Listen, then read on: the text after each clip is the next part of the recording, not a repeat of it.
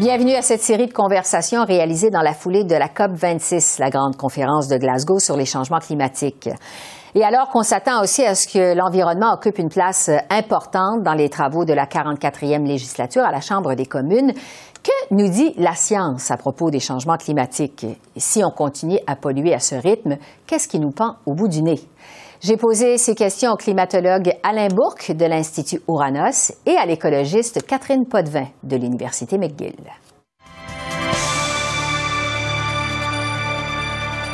Alain Bourque, bonjour. Bonjour.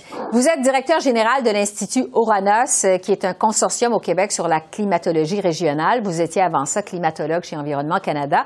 Euh, D'abord, parlez-nous brièvement de votre parcours scientifique et expliquez-nous quelle est la mission euh, d'Ouranos exactement.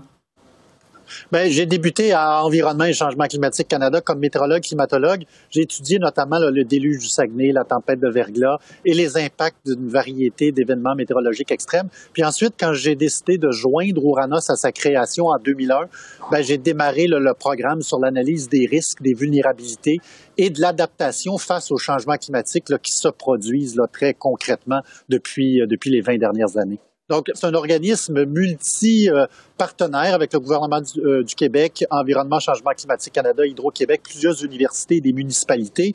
Et puis, on essaie de développer des programmes de recherche très appliqués sur l'analyse des impacts des changements climatiques sur les zones côtières, sur le nord, sur les grandes villes, euh, sur l'agriculture, la foresterie, etc. Mais dans une perspective très pratique, c'est-à-dire que pour que les utilisateurs ou ceux qui font des politiques publiques puissent intégrer la réalité des changements climatiques dans leur prise de décision courante sur des lois, des règlements, les critères de conception d'infrastructures, etc.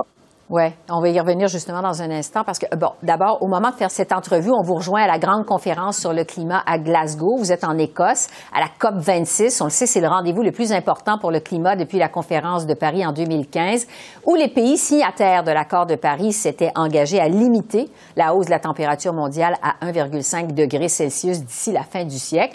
On en est où par rapport à cet engagement-là six ans plus tard?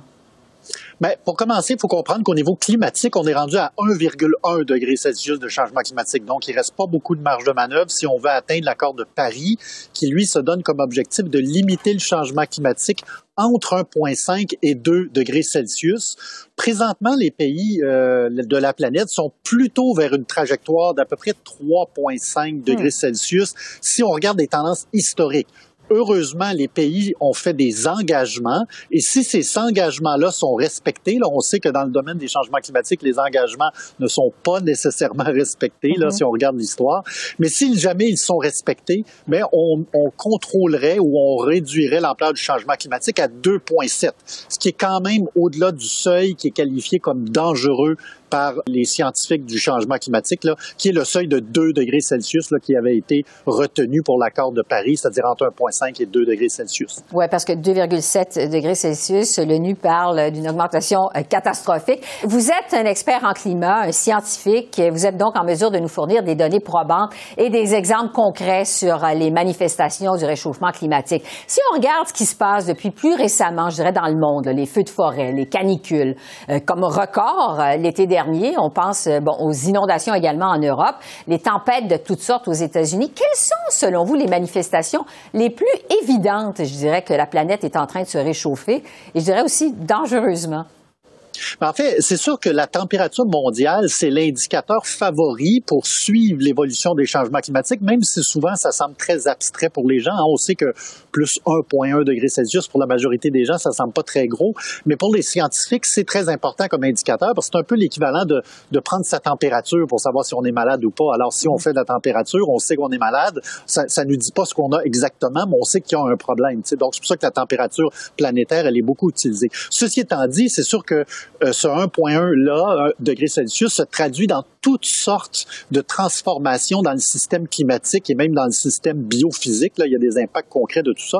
Mais je dirais probablement ce qui, remarque ce qui est le plus remarquable, c'est vraiment le changement d'intensité, de fréquence et de durée de plusieurs types d'événements extrêmes. C'est sûr que les canicules, par exemple, sont étroitement associés au changement climatique, alors que pour les inondations, par exemple, ou les sécheresses, ben là, il faut faire attention, il faut faire des analyses scientifiques pour chacun de ces types d'événements-là pour savoir si on peut les attribuer au, au, changement climatique. Mais déjà, il y a des travaux qui sont faits rapidement pour, pour constater que la majorité des événements météorologiques extrêmes qu'il y a eu au cours de la dernière année sont associés, sont liés euh, au changement climatique, ou du moins sont aggravés euh, par les changements climatiques, puisque, par exemple, des feux de forêt, des sécheresses, il y en avait avant les changements climatiques, mais c'est sûr qu'avec les changements climatiques, il y en a encore plus. Ils sont stimulés. Par exemple, les ouragans les plus puissants sont aussi stimulés à cause des, des, des changements climatiques. Si on se concentre sur euh, la situation au Canada, là, bon, vous parliez de canicule extrême tout à l'heure. Euh, en Colombie-Britannique, par exemple, où on a enregistré des mercures euh, absolument records l'été dernier, on parler du fameux dôme de chaleur, les 49,6 degrés Celsius dans la petite municipalité de Lytton. Un record, en fait, de tous les temps. On a des canicules de plus en plus longues, de plus en plus intenses au Québec, autant au Québec qu'ailleurs au Canada. Est-ce que ces phénomènes sont appelés à s'amplifier au Canada? Ben, malheureusement, oui. Là. Je veux mm-hmm. dire, il y a déjà des tendances très claires et des liens très bien établis avec les changements climatiques.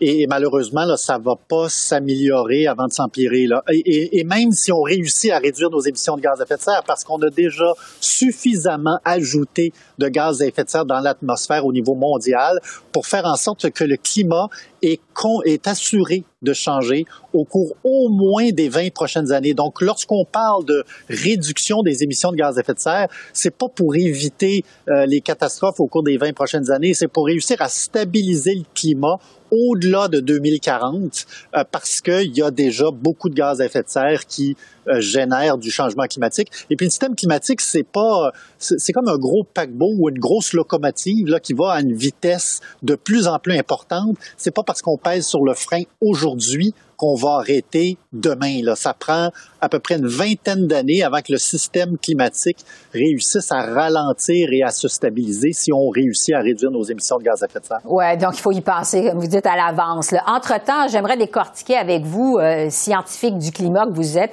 les conséquences du réchauffement climatique dans toutes sortes de domaines. Euh, premièrement, sur l'agriculture et le tourisme, par exemple, parce que c'est quand même des industries qui sont importantes euh, au Canada. On peut s'attendre à quoi? Bien, les secteurs agricoles et touristiques, il, peut y avoir à la fois des opportunités. Si naturellement on contrôle l'ampleur du changement climatique, c'est-à-dire si on réussit à réduire les émissions de gaz à effet de serre, à stabiliser le climat au-delà de 2040, puis que là le climat reste un peu plus chaud, les producteurs agricoles pourraient profiter dans une certaine mesure euh, de, l'augmentation de température et de l'augmentation de chaleur, puisque le Canada n'a pas nécessairement beaucoup de chaleur pour faire de la production agricole. Par contre, là où il y a d'énormes problèmes, c'est en lien avec la fréquence des extrêmes climatiques, avec l'approvisionnement en eau pendant la saison estivale, parce que souvent, pour le sud du, du, du Canada, en fait, ce qu'on qu'on anticipe généralement, c'est des diminutions d'apport en eau pour les denrées agricoles, pour, pour la production agricole. Ça va faire en sorte que l'eau va devenir de plus en plus un enjeu. Il y a aussi toutes sortes d'ennemis des cultures, de, des bestioles qui envahissent les champs, euh, qui, qui sont présents, par exemple, déjà aux États-Unis, qui vont être appelés à de plus en plus venir au Canada. Alors là, le problème, c'est qu'au Canada, les producteurs agricoles ne sont pas habitués à voir ce type de, euh, de maladie-là ou encore de bestioles. Et en plus, de plus en plus, on tente de contrôler l'utilisation des pesticides. Alors souvent, les pesticides, c'est la solution facile pour tenter de se débarrasser de ces risques-là. Mais on le sait, la pression populaire fait en sorte qu'on veut utiliser de moins en moins de pesticides. Mm-hmm. Donc, il faut utiliser des, des outils de lutte biologique naturels pour réussir donc à contrôler ce type d'infestation-là. Ce qu'au total, en général, ce qu'on dit, c'est qu'il y a beaucoup plus de changements inquiétants qu'il y a de gains potentiels. Puis ça, c'est, c'est pas juste vrai pour l'agriculture, pour le tourisme aussi, d'ailleurs, c'est un petit peu la, la même chose. C'est que globalement, même des secteurs qui peuvent profiter des températures plus chaudes ont souvent des grands problèmes avec les extrêmes puis avec la gestion du changement. Alors souvent, les secteurs économiques veulent de la stabilité, ils veulent comprendre assez clairement ce qui va se passer au cours des prochaines années, des prochaines décennies.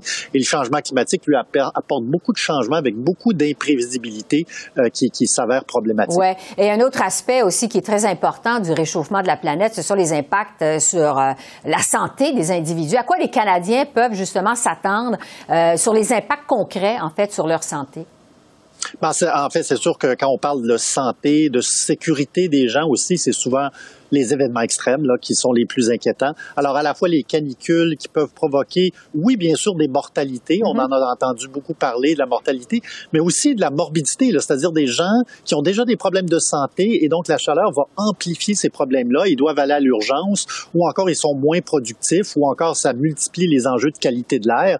Donc, tout ça euh, n'augure pas vraiment euh, très bien. Heureusement, on peut avoir des systèmes d'alerte précoces qui avertissent les gens qui peuvent donc se prémunir ou se préparer à ce type d'événement-là. Et il y a aussi euh, les inondations. En fait, les inondations, c'est à peu près responsable de 80% des désastres naturels au Canada. Alors, c'est clair que les changements dans les régimes de précipitation, euh, on sait en climatologie que plus l'atmosphère est chaude, plus elle peut entreposer des grandes quantités d'eau qui peuvent tomber à un seul coup, soit sous forme de systèmes météo organisés comme le déluge du Saguenay, par exemple, ou encore sous forme d'orages violents euh, qui affectent peut-être davantage les prairies canadiennes, etc. Donc ça, ce sont des phénomènes qui sont appelés à, augmenter en fréquence, en intensité et en durée. Et ça, ce qui fait en sorte que ça peut causer à la fois des dommages sur la santé, la sécurité, mais aussi des impacts très importants sur, sur les infrastructures. Euh, mm-hmm. dire, les, les compagnies d'assurance sont, sont naturellement bien inquiètes en lien avec les changements climatiques et incitent à l'action. C'est pas pour rien, là. C'est parce que on, on constate déjà des hausses dans nos factures euh, d'assurance à cause des changements climatiques, à cause de la hausse des événements extrêmes. Est-ce qu'il y a des endroits au Canada qui se réchauffent plus rapidement que d'autres? Des régions? Oui, oui, tout à fait. Alors, les régions arctiques, euh, D'ailleurs, la, règle de base, c'est de dire que quand on entend le changement de température planétaire de l'ordre de 1,1, mais pour le Canada, ben, le sud du Canada, c'est à peu près deux fois cette valeur-là. Et pour le nord du Canada, c'est de trois à quatre fois cette valeur-là pour les changements historiques et les changements anticipés pour le futur. Donc, quand on dit qu'on tente de contrôler l'ampleur du changement climatique à 2, à 1,5 ou à 2 degrés Celsius, ben, pour le sud du Canada, ce que ça veut dire, c'est de 3 à 4 degrés Celsius et pour le nord du Canada, ça veut dire de 4,5 à 6 degrés Celsius. Donc, ce sont des changements très importants qui sont générés par l'effet amplificateur du changement climatique, de la disparition de la neige et de la glace qui recouvre ces régions-là et qui a tendance à refléter euh, le rayonnement solaire euh, euh, pour, pour générer moins d'accumulation mhm. d'énergie proche du, proche du sol. Et donc, ça fait en sorte que les températures euh, se réchauffent beaucoup plus rapidement dans les régions arctiques. Oui, le temps file, Alain Bourque. J'ai encore quelques questions pour vous. Je vais vous entendre sur la conscientisation du phénomène du réchauffement de la planète. Bon, vous êtes à Glasgow, à cette conférence internationale sur l'environnement. Euh, Est-ce que vous pensez que de façon générale, de façon globale, on est suffisamment conscient que ces phénomènes météo sont causés directement par le réchauffement climatique? Mais je pense que depuis les dix dernières années, les perceptions ont vraiment évolué. je pense que les gens comprennent de plus en plus que les changements climatiques sont bien réels. C'est parfois un peu complexe, mais c'est bien réel, puis ça se traduit en événements extrêmes, etc. Je pense que là où il y a un grand défi présentement, c'est vraiment au niveau des actions concrètes. Donc, les mm-hmm. gens savent un peu moins clairement quel genre d'actions qu'il faut faire pour réduire les changements climatiques. Puis il y a aussi des choix de société importants qui s'en viennent. Il va falloir changer nos comportements face à la consommation d'énergie, euh, donc économiser davantage, euh, etc. Et, et, et, donc ça, les gens sont, sont un petit peu moins certains à, à, bien comprendre les façons de réduire les émissions de gaz à effet de serre, puis les façons aussi, est-ce qu'ils sont prêts euh, à le faire si leur voisin, par exemple, d'à côté, ne fait pas vraiment d'efforts pour réduire euh, les émissions de gaz à effet de serre. Alors, je pense que c'est vraiment au niveau de l'action que là, il y a de plus en plus d'enjeux et de discussions, notamment ici à Glasgow. C'est vraiment la question, c'est vraiment l'action, c'est-à-dire arrêtons de faire des promesses, là, puis trouvons des moyens pour les respecter, ces promesses-là d'émissions de, gaz à effet de serre. Donc, jamais j'ai vu, là, dans une COP, euh, les, participants être aussi au fait, là, euh, du fait qu'il faut passer à l'action puis mm-hmm. arrêter de juste promettre des choses. Parce que, justement, vous me devancez un peu sur ma dernière question, parce qu'on dit que la COP 26, c'est la rencontre de la dernière chance. À quoi vous, Alain Bourque, euh, climatologue, vous allez mesurer le succès de cette COP 26. Qu'est-ce qui vous permettrait de dire euh, mission accomplie, finalement? Ben en fait, malheureusement, je pense que les, les vrais résultats d'une COP ou des négociations, c'est de voir par la suite si on atteint les objectifs que l'on s'est fixés. Alors, je pense que c'est correct de, de, pendant une COP, de négocier des cibles, etc., puis de développer des plans d'action, puis des interventions internationales là, efficaces pour réduire les émissions de gaz à effet de serre, ou encore pour s'adapter au changement climatique, là, parce qu'il faut inévitablement, malheureusement, s'adapter à mm-hmm. une certaine partie des changements climatiques qui sont incontournables. Mais c'est vraiment au cours des prochaines années qu'on va voir si euh, ça se remarque dans les chiffres. Donc, c'est-à-dire, est-ce que les émissions de gaz à effet de serre diminuent? Est-ce que la température commence à se stabiliser? Est-ce que la fréquence des extrêmes semble vouloir se stabiliser? Euh, donc, c'est vraiment là, la mesure ultime, là, euh, plutôt que de dire oui, c'est beau, on a fait des promesses et puis euh, on, on, se sent bien d'avoir fait ces promesses-là. L'important, c'est le résultat en bout de ligne. Oui, c'est ça. Alain Bourque, climatologue et directeur général de l'Institut Ouranos. Merci beaucoup de vos lumières aujourd'hui. Merci beaucoup. C'est un, un plaisir. Bonjour.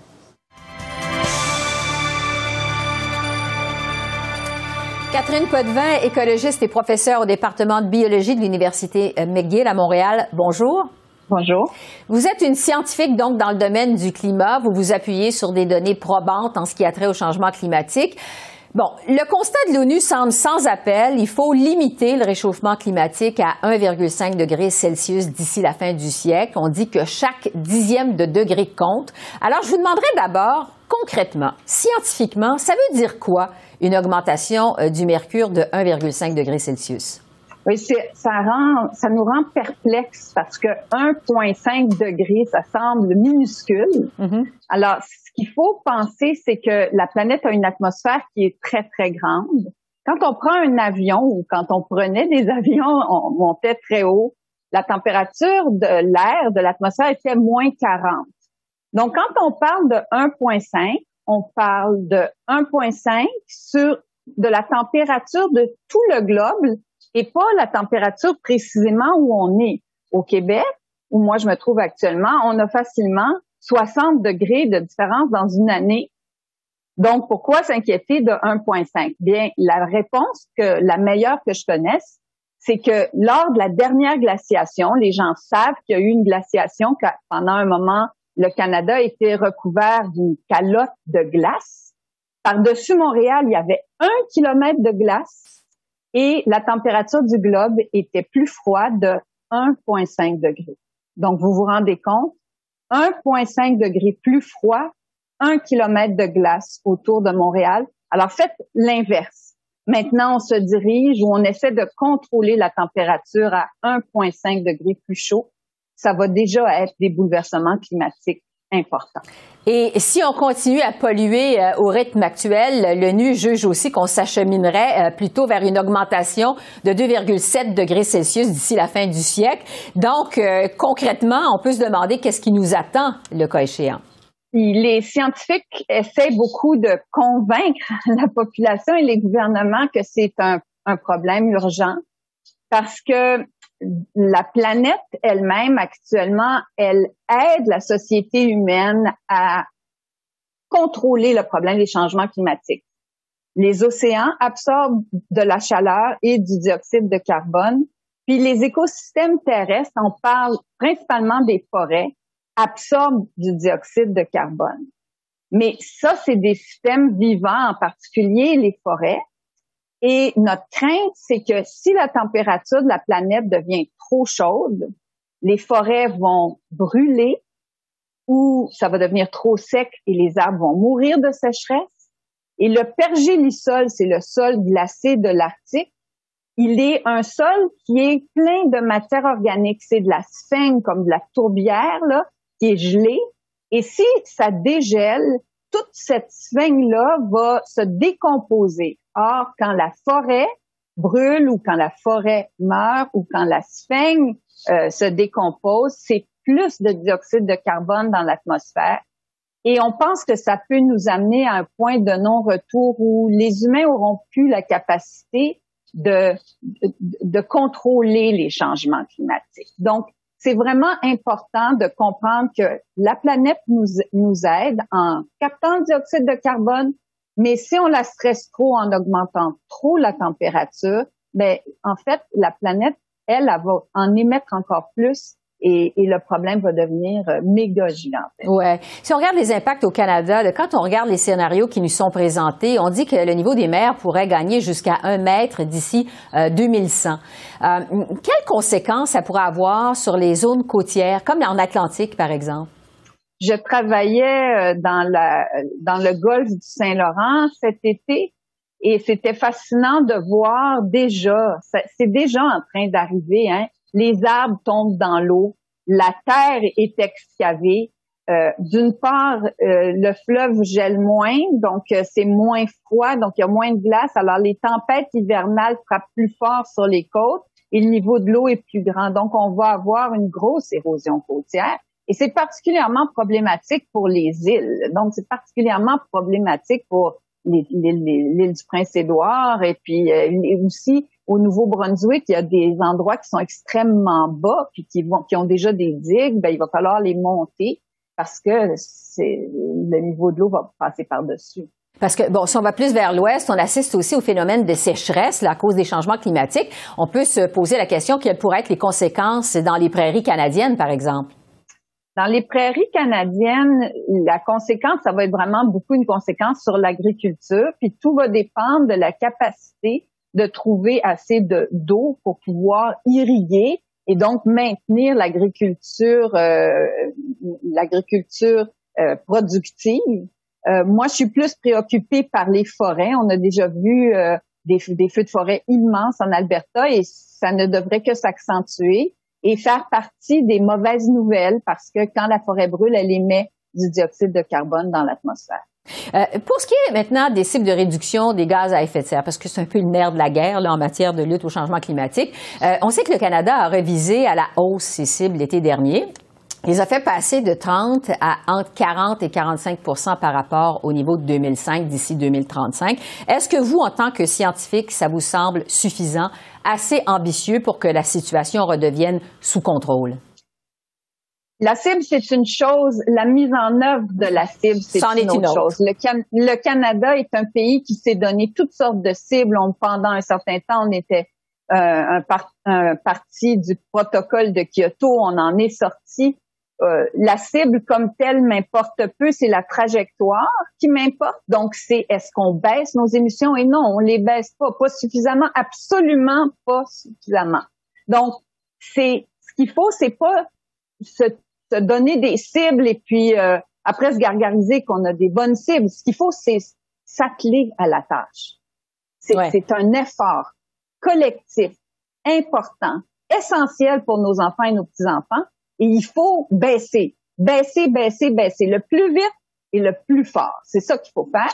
Et au Canada, ça peut pas se faire si on laisse de côté les émissions de l'industrie pétrolière parce que c'est une industrie qui est responsable de la moitié des cibles des, émissions de tout le pays.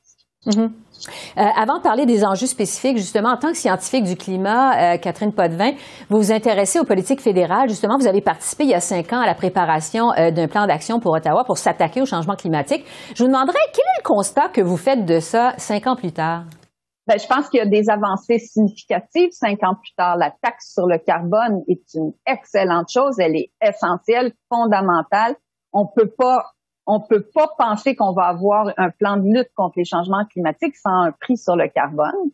Et aussi, je pense qu'une très bonne nouvelle était le fait que tous les partis politiques à la dernière élection fédérale avaient un plan sur le climat. Donc, on n'est heureusement pas dans une situation où une partie de la population fait semblant que ça n'existe pas. Au Canada, maintenant, il y a un consensus qu'il faut faire quelque chose, il y a des différences dans les approches, ça c'est bien, mais au moins tout le monde est d'accord et je pense que ça c'est deux avancées très significatives. Bon, vous parlez qu'il y a un consensus au Canada, mais il y a des différences euh, dans les approches. À quels enjeux il faudrait au Canada s'attaquer euh, spécifiquement? Quelles sont les solutions que vous voyez euh, au Canada? Le problème des changements climatiques, c'est un problème de production d'énergie et d'utilisation d'énergie. Au Canada, les deux sont liés. Alors, on a un gros problème des émissions causées par l'industrie pétrolière. Il faut s'y attaquer. Il faut que ça soit une industrie qui ait des cibles de réduction. Il faut que ce soit une industrie qui réussisse à arrêter d'émettre parce que actuellement c'est disproportionné là, son poids dans notre dans notre, notre inventaire de gaz à effet de serre. Et l'autre côté, qui est un côté d'utilisation d'énergie, c'est le transport. Notre transport est presque 100% un transport pétrolier. Alors, il faut électrifier, il faut trouver des, des façons, il faut, faut changer notre vision du transport. Premièrement, il faut arrêter de prendre des voitures dès qu'on est capable. Et puis, il faut prendre le transport en commun, il faut avoir des trains. Et ce qui reste de voitures et de camions, ben, il faut nécessairement électrifier ça. Euh, au niveau des innovations technologiques maintenant, est-ce qu'il y a des innovations technologiques justement qui vous semblent plus particulièrement euh, porteuses, euh, qui pourraient changer la donne? Moi, j'aimerais plutôt vous parler d'innovation sociale parce que je pense que les technologies, nous les avons toutes, toutes les technologies dont on a besoin pour amorcer un changement. Et l'innovation sociale que j'aimerais, dont j'aimerais faire la promotion, c'est le concept de l'autopartage. Donc, avoir des flottes de véhicules que les citoyens se partagent plutôt qu'une auto par personne, sachant que la moitié des émissions d'une voiture, c'est à sa construction et qu'une voiture est généralement stationnée 90% du temps. C'est une bonne façon de faire des gains. Je veux revenir sur euh, les réchauffements des températures. Même si on réduit de façon euh, drastique les émissions de gaz à effet de serre, j'imagine que les températures vont quand même continuer de monter pour au moins euh, peut-être les 10, les 20 prochaines années. Est-ce qu'il est déjà trop tard pour renverser cette tendance et échapper aux pires conséquences des changements climatiques? Ce que la science nous dit, c'est qu'en fait, même si on arrête maintenant d'émettre, l'inertie dans le système climatique va être probablement d'une centaine d'années. Donc, plus qu'un an, deux ans, dix ans, vingt ans. Ça va être long avant que, la température se stabilise, mais ça va éviter que ça se détériore plus. Donc, non, il n'est pas encore trop tard. On approche dangereusement, par exemple, du point de rupture. Euh, pour revenir sur la, la, COP 26, cette grande conférence internationale sur le euh, climat euh, qui se tient en Écosse, qu'est-ce que vous verriez les scientifiques comme étant une avancée importante, sans dire mission accomplie là, à, la, à la clôture de cette rencontre-là, qui vous permettrait de dire on a fait des avancées importantes? Bien, actuellement, il y a des rapports qui ont compilé les engagements des pays à réduire leurs émissions et cette compilation-là nous montre que les engagements des pays sont tout à fait insuffisants. Donc, il faut donner un grand, grand coup de barre dans l'ambition, dans le comment réduire. Euh, les, et, c'est ça qu'on attend des pays. On attend une réaffirmation que chaque pays va travailler pour réduire ses émissions. Et au Canada, c'est ce qu'on attend euh, du gouvernement euh, de M. Trudeau. Est-ce que vous êtes optimiste de votre côté, euh, Mme Potvin?